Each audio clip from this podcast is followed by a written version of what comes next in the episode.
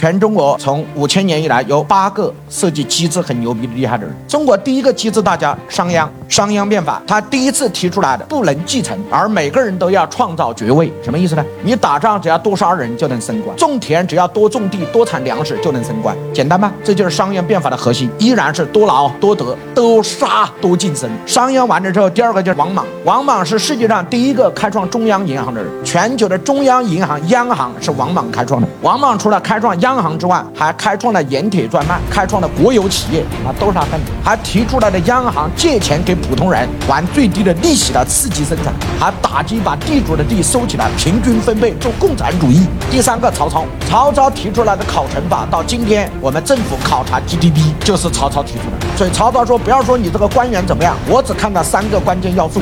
这三个关键要素好，你就可以升官；这三个关键要素不好，你就贬官。第四个机制，大家张居正，张居正的考成是主要靠人均效能，这是中国第一次在历史上提出来叫人均绩效。所以明朝是中国历史上第一个人均绩效最高的国家，也是全世界 GDP 占全球比重最高的国家。张居正完了之后，在清朝有一个机制大师叫雍正，雍正叫做火耗法，雍正把全国的土地集中收并管理，然后按照长江以南。长江以北，因为长江以南和长江以北土地产生的绩效不一样，它进行更细致化的分类，所以这是雍正。当然，其中还有一个就是隋炀帝，隋炀帝开创了中国三个东西，到现在还在。第一，三省六部制。